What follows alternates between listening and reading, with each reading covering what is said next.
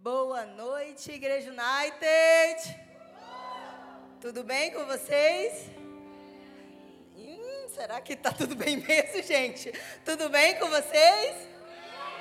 Amém, glória a Deus. Meu nome é Thaís, eu sou uma das pastoras associadas aqui dessa casa.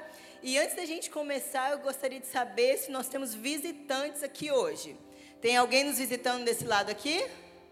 Bem-vinda, bem-vinda. Alguém aqui no meio? Amém. Alguém aqui nesse canto? Bem-vindos. Gente, é um prazer, é uma alegria muito grande receber vocês aqui na nossa casa. E hoje estamos começando uma série nova, glória a Deus. E o nome dessa série é O Plano. Bem assim, sucinto para a gente instigar a curiosidade de vocês, não brincadeira. Esse plano é o plano, não é um plano, não é algum plano, é o plano. E você vai entender por que eu estou falando que é o plano. E nós vamos falar nessa série sobre o plano de salvação. E ao longo dessa série você vai aprender tudo sobre o plano de salvação e hoje eu estou aqui para dar uma introdução sobre o que é esse plano. E principalmente porque ele é o e não um. Você vai entender que esse plano é o único disponível para a nossa salvação. Você vai compreender por que nós precisamos desse plano. Você vai compreender por que nós estamos vivendo esse plano hoje e melhor ainda, você vai compreender como você pode falar sobre esse plano para as pessoas. Porque talvez você que já é crente pode estar pensando assim: poxa, não, legal, vamos falar sobre o plano de salvação, mas eu já sou crente. Será que essa palavra vai me abençoar? Vai te abençoar. Sabe por quê? Porque o plano de salvação é uma das coisas né, que a gente sabe para a gente. Mas aí se alguém perguntar, ah, ah, ah, que, que, é, Jesus, e é Jesus mesmo. Mas nós vamos lá no início de tudo. Então, pode abrir sua Bíblia, por favor, em Gênesis, que nós vamos entender que desde o princípio esse plano já, estra, já estava pronto. Agora, uma pergunta talvez um pouco aleatória, mas alguém aqui cresceu na igreja? Levanta a mão, por favor. Ia na salinha, lá no, no Kids? Amém. E você que não cresceu na igreja, que nunca foi na salinha, fique em paz. Que eu vou trazer uma coisa para você que na salinha é muito bom. Vou trazer a experiência da salinha aqui hoje. Pode, por favor, botar aqui uma imagem que eu trouxe. O plano da salvação! Esse aqui é o plano da salvação ilustrado que a gente usa para ensinar as crianças sobre o que é o plano da salvação. Você vê que ele tem algumas cores e essas cores elas são específicas. E por que, que eu trouxe isso? Não é que eu vou pregar literalmente sobre isso, não, tá? Mas é porque eu quero te mostrar uma coisa. A base para a gente poder compreender o plano da salvação é que ele é acessível ao nosso entendimento. Até mesmo uma criança é capaz de compreender porque Deus criou o plano para o nosso entendimento. Então você pode compreender o plano de Deus ainda na simplicidade, porque o plano de verdade ele é acessível. E aqui nós temos as cores, né? O amarelo é que Deus criou o mundo. E o mundo era perfeito, e aí ele criou o homem para viver e desfrutar no mundo. Só que aí o homem caiu, o homem pecou, a cor preta. E agora o mundo sofreu as consequências, o próprio homem sofreu as consequências, mas Deus tinha um plano. O plano era Jesus, o Cordeiro de Deus, e o vermelho representa o sangue dele derramado para nos salvar naquela cruz. E a partir daí, quando você aceita Jesus, você se torna uma nova criatura, que é representada ali por aquele new. e você se torna uma nova criatura, o seu coração é limpo, por isso porque por dentro dele é tudo branquinho, porque você agora tem um novo coração que está bem limpinho. E aí o verde representa que a partir de agora você vive uma vida espiritual de crescimento. Amém? Obrigada. Mas vamos lá. Falei que eu ia te falar com você do plano desde a origem.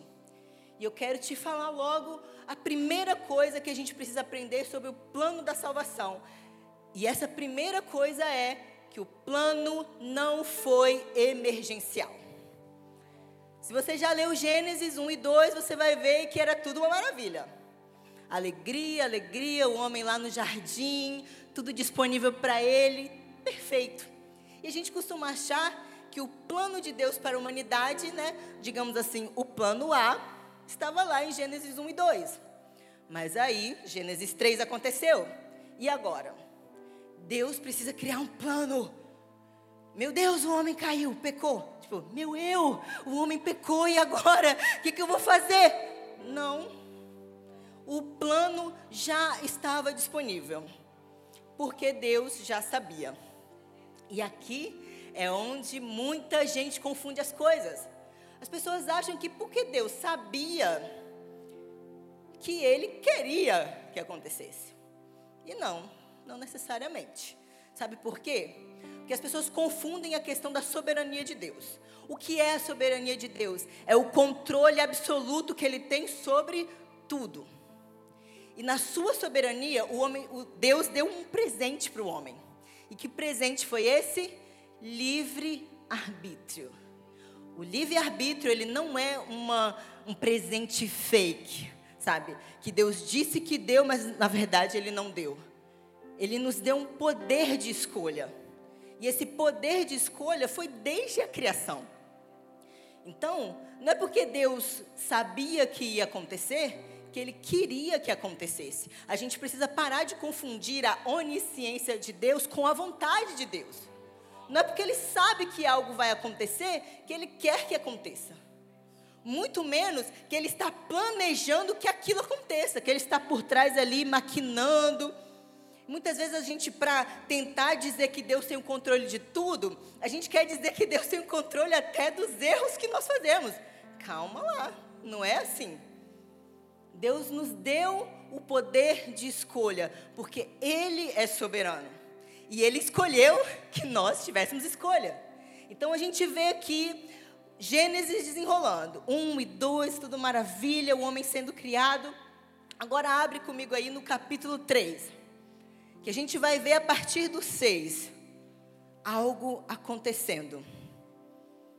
O homem e a mulher escolhem pecar. E por que, que eu digo escolhem?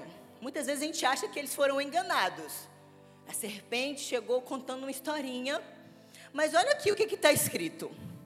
Vendo a mulher que a árvore era boa para se comer, agradável aos olhos e árvore desejável.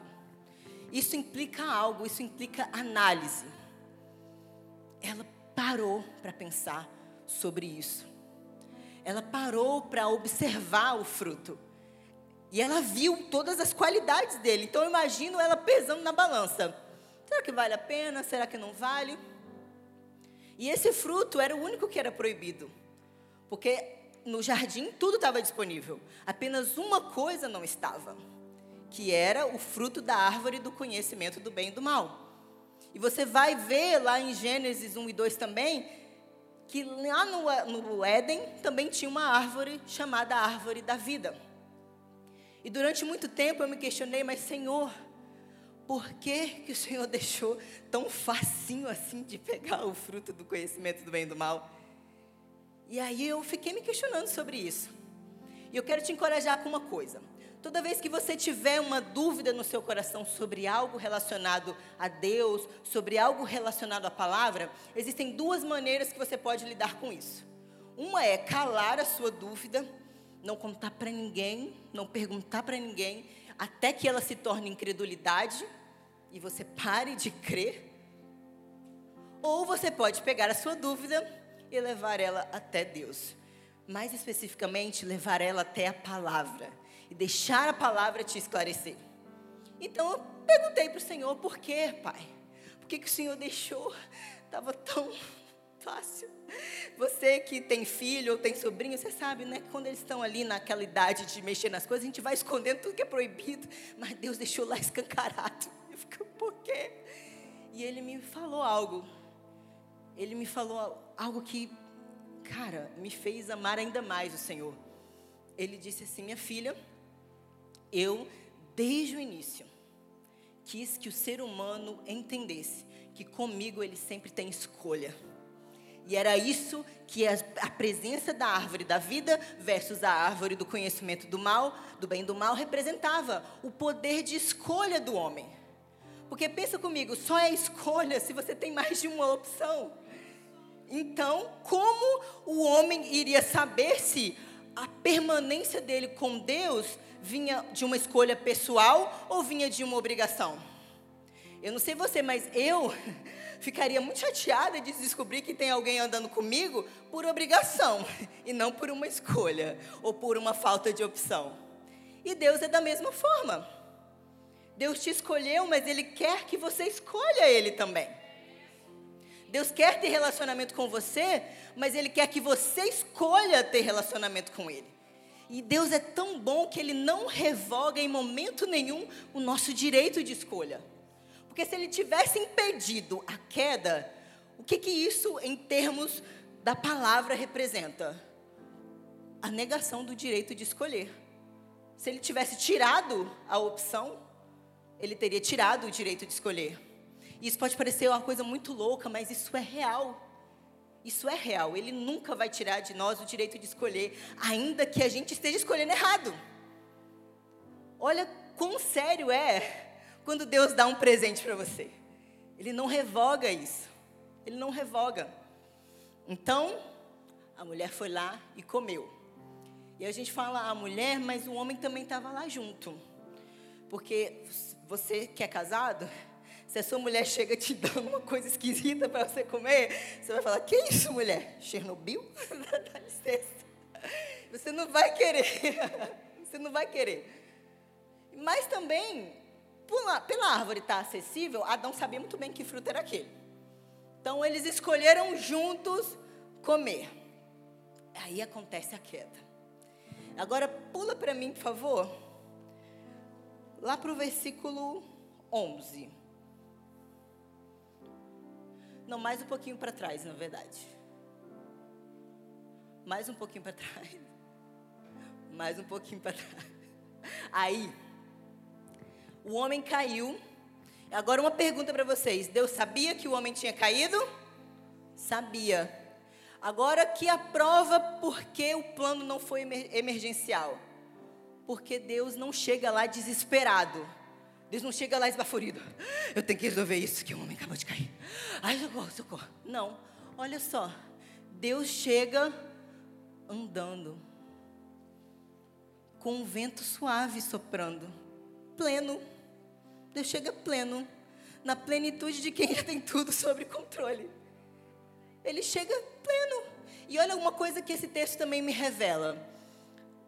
Gênesis 1 e 2 vai dizer que Deus sempre se encontrava com o homem na viração do dia. E Deus foi lá cumprir o compromisso dele de sempre. Isso me revela algo muito poderoso. Na queda, quem mudou foi o homem, mas Deus permaneceu o mesmo. Então ele cumpre aquilo que ele já tinha determinado de cumprir. Todos os dias eu vou encontrar um homem. E Deus chega para o compromisso. Mas quem não está lá? O homem. Porque ele pecou e ele fugiu. Pode passar, por favor. E aí Deus chega perguntando: Onde você está? Durante muito tempo, por uma falta de entendimento do caráter de Deus, eu li esse texto, Deus dizendo: Onde vai que você está? Onde você está? Tipo, irado. Agora eu vou descer o castigo de todo mundo. Não. Deus chega pleno e ele pergunta pleno: Onde é que você está? E aí ele continua e Adão chega com todo, né? Com cara de quem fez besteira. E aí ele fala: Eu ouvi tua voz no jardim e porque estava nu tive medo e me escondi. E Deus pergunta de novo: quem lhe disse que você estava nu? Você comeu da árvore a qual ordenei que não comesse? Agora, mais uma pergunta. Deus não sabia que já tinha acontecido aquilo? Por que, que Deus pergunta?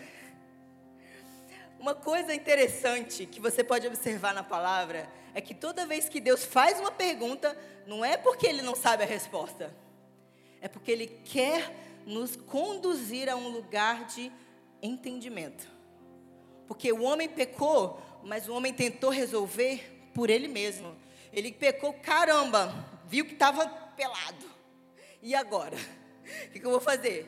Folha. Fez a roupinha de folha e se escondeu. Em nenhum momento, e eu creio que o homem não iria fazer isso mesmo, em nenhum momento ele chega para Deus para falar o que, que ele tinha feito. Deus chega para ele e o pergunta. E aí é quando ele confessa. Uma coisa que nós precisamos entender sobre o plano de Deus é que ele vai se cumprir de todas as formas. Ele vai se cumprir. Porque esse plano, desde a fundação do mundo, já estava preparado não foi uma emergência. Deus não fez ele assim em cima da hora. Ele já sabia que ia acontecer por causa da natureza humana e ele preparou a solução para o homem. Mas uma coisa que esse plano precisa ficar bem claro na nossa mente é que esse plano para se cumprir na nossa vida individual, nós precisamos de algo, que é reconhecimento da necessidade. Eu só posso que o plano de Deus funcione para mim se eu reconheço que preciso dele. Então Deus conduz o homem nesses questionamentos para mostrar para o homem que ele errou, que ele pecou. E aqui tem um, um, detalhe que muitas vezes a gente passa batido, porque a gente acha que o plano de salvação foi iniciado apenas lá com Jesus, no seu nascimento e na sua morte mas o plano já foi iniciado muito tempo antes. Abre, é, coloca aí para mim, e você pode abrir também, no versículo 15 do, cap, do capítulo 3. Aqui, né, um pouquinho mais à frente, você vai ver no seu texto aí, que Deus está dando as consequências do que o pecado fez na vida do homem, iria fazer na vida do homem. E aí, nesse versículo aqui, tem algo muito específico que a gente precisa tomar ciência. Ele fala assim: Porém, inimizade entre você e a mulher, entre a sua descendência e o descendente dela. Aqui na Igreja United, nós seguimos o método de, método de interpretação bíblica, histórico, gramatical ou gramatical histórico. E na gramática, o uso do artigo o significa artigo definido. E o fato de estar tá o e não os quer dizer que era um só e era um específico. Se fosse qualquer descendente, teria dito um descendente ou os seus descendentes. Mas ele disse o descendente para mostrar que era um específico. E quem é esse um específico? Jesus aqui em Gênesis, olha, não é nem Isaías o primeiro a anunciar, não é nem o Evangelho o primeiro a anunciar, é em Gênesis 3 que nós vemos anunciado primeiramente o descendente, aquele que representa o plano, Jesus. E se para você esse versículo aqui não está suficiente para você entender que antes mesmo da criação, Jesus já era prometido como cordeiro? Vai comigo, por favor, lá em 1 Pedro 1, 19 e 20, que diz assim: Mas pelo precioso sangue de Cristo, como de um cordeiro sem defeito e sem mácula, ele foi conhecido antes da fundação do mundo, mas foi manifestado nesses últimos tempos em favor de vocês. E para selar tudo, Apocalipse 13, 8. E eu trouxe aqui na versão NVI. Mas eu lhes digo: qualquer que olhar para um. Peraí, calma aí, não é esse não. Apocalipse 13, 8? Ah, sim. A partir daquele ali, ó. Todos aqueles que não tiveram seus nomes escritos no livro da vida do Cordeiro que foi morto desde a criação do mundo desde a criação do mundo, antes da fundação do mundo. Ele era prometido. E ele não era só prometido, ele era garantido, porque Pedro diz que ele foi é, revelado. Mas aqui fala que ele já tinha sido morto. Era uma promessa tão séria de Deus que ele já, já considerava feito. Ele prometeu e já considerava feito antes da fundação do mundo. Para que eu e você pudéssemos ter a salvação, ele foi revelado. E de Gênesis a Apocalipse, você vê a revelação do Cordeiro, a revelação do plano de salvação de Deus para o homem. E por que que nós precisamos desse plano, gente? Muitas pessoas às vezes me perguntam assim: "Mas eu não pequei, sabia? Eu não pequei. Eu não fiz nada de errado. Por que, que eu preciso da salvação? A salvação não é para alguém que é traficante, para que ele possa ser ex-traficante, ex-prostituta, ex-viciado. Não, gente. Jesus não veio para só te tirar do vício. Jesus não veio só para melhorar sua vida financeira, seus relacionamentos. Jesus veio para mudar uma condição que eu e você nascemos com ela, e essa condição se chama natureza pecaminosa, natureza morta. Porque nós herdamos isso de Adão. Romanos 3:23 vai dizer que todos pecaram e destituídos estão da glória de Deus. Ainda aquele bebezinho inocente que acabou de nascer, ele nasceu com uma natureza pecaminosa. E quando chegar o tempo da consciência dele ser despertada, ele vai precisar escolher se ele vai seguir Jesus ou não. Mas o mesmo, mesmo capítulo que fala que todos pecaram e carecem da glória de Deus, apresenta para a gente também o 24. Sendo justificados gratuitamente por sua graça, mediante a redenção que há em Cristo Jesus. Ele não nos deixou sem solução, ele não nos deixou sem saída. Ele trouxe para nós a resposta que nós precisávamos. E glória a Deus por isso. Uma vez me perguntaram também se o inferno era metafórico. Porque às vezes as pessoas têm isso, né? Mas será que é uma figura de linguagem? Será que é. Não sei, só um termo? Porque a pessoa perguntou assim: ah, mas não quer dizer só que é um, uma separação de Deus, então aí a gente acha que é um inferno, porque está longe de Deus.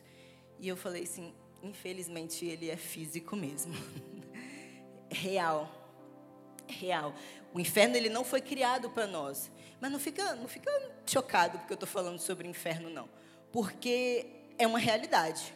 Nós precisamos falar sobre isso. É uma realidade. Não foi criada para o homem, foi criada para o diabo.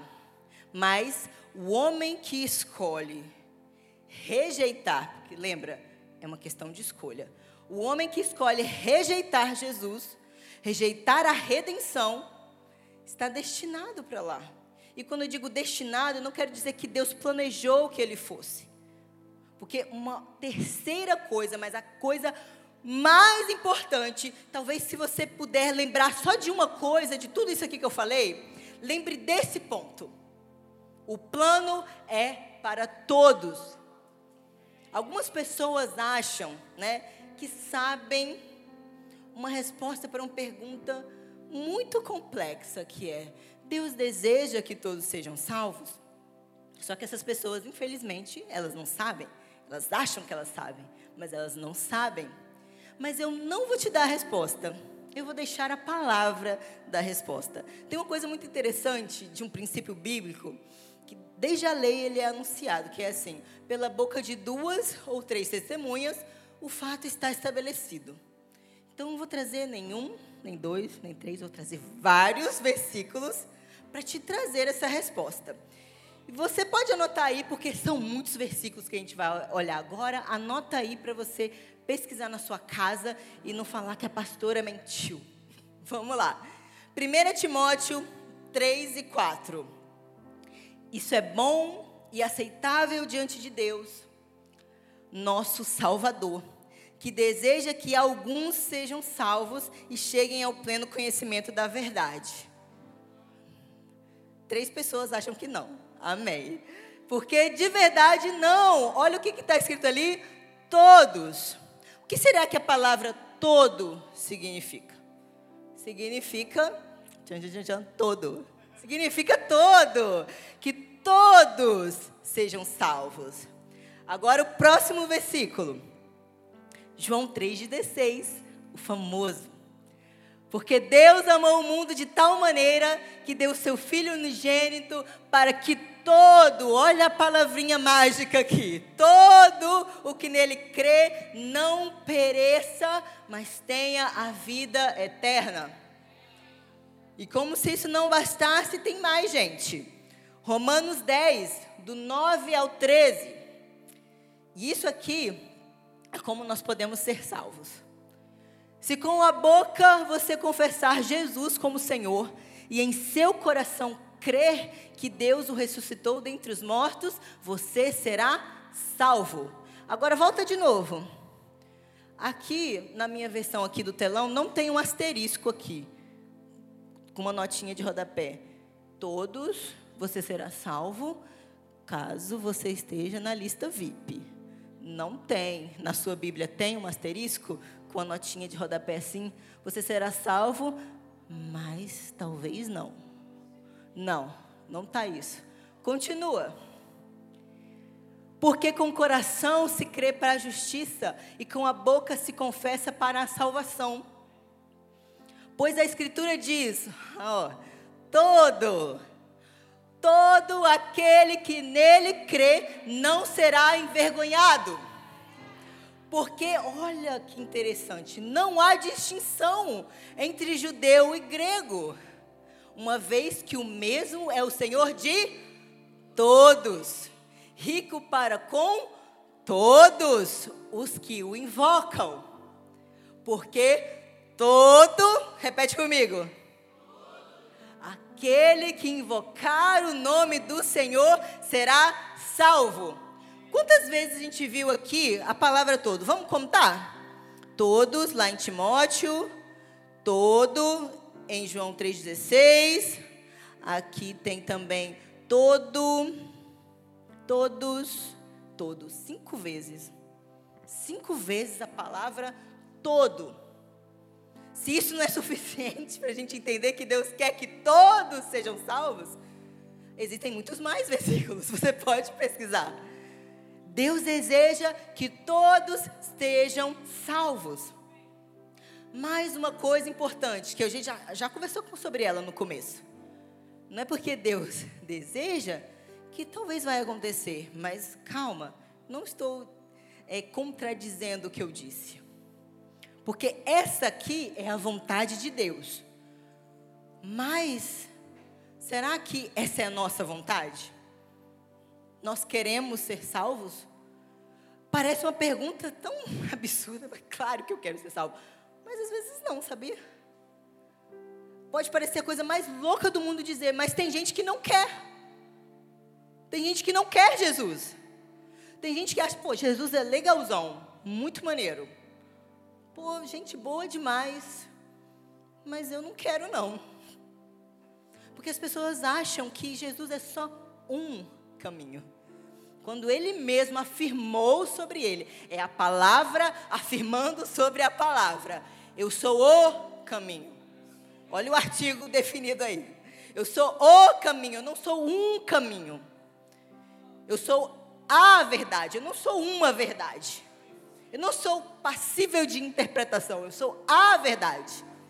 E eu sou a vida. Ele declarou isso sobre ele. Não existe outra forma de você ir até Deus, de você ser salvo, se não for por Jesus. Se você quiser resumir, assim, bem resumidamente mesmo, o que é o plano da salvação, é Jesus sendo entregue por nós, para que nós fôssemos salvos. O castigo que ele recebeu naquela cruz era meu, era seu. Ele sofreu as dores que eram minhas, ele sofreu as dores que eram suas, para que hoje você estivesse aqui. Você sabe por que você está aqui? Por que você levantou da cama hoje? Por que, que depois de um dia estressante no trabalho, ao invés de estar ali no bar da esquina, você está aqui? Esse é o motivo da sua esperança. Jesus. Não pense que você está aqui por outra coisa. Você está aqui por causa dele. Você está aqui porque ele pagou o preço para que você estivesse nessa cadeira agora. Ele é a razão pela qual nos reunimos. Mas para que você realmente prove de todas as promessas, cinco vezes nós vamos aqui, todo, todo que nele crê. É todo o que nele crê, todo o que invocar o seu nome será salvo. Você precisa crer. Porque o plano da salvação só é iniciado na sua vida particular quando você crê. E Deus escolheu assim. Deus escolheu que a salvação fosse pela graça, mediante a fé. E aí as pessoas pensam que, ah, mas eu nunca fiz nada de errado para alguém. Até quando eu cometi um erro, o único prejudicado fui eu. Não prejudiquei ninguém. Eu faço tantas coisas boas para as pessoas. Eu ajudo tanta gente. Eu faço caridade. Será que Deus não está vendo isso?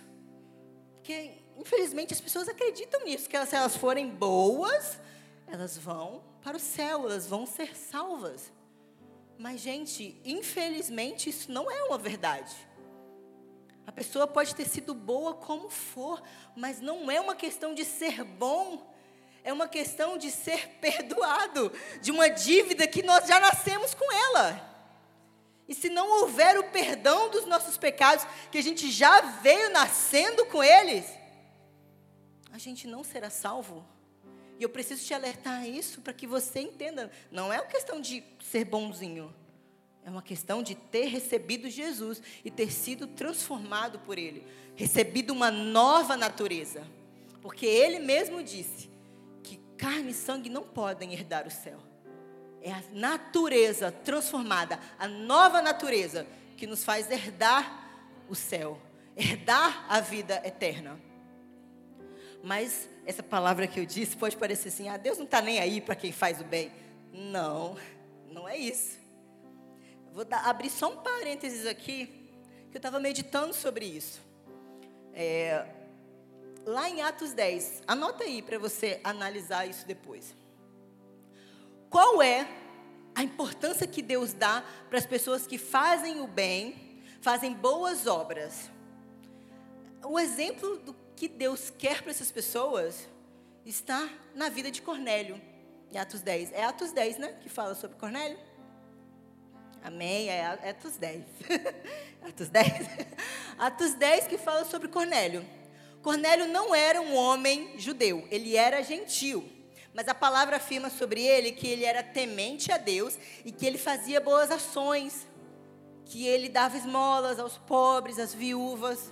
E olha o que, que Deus fala, o, o, anjo que vai até ele fala sobre ele. Cornélio, as suas esmolas subiram como memorial diante de Deus para você.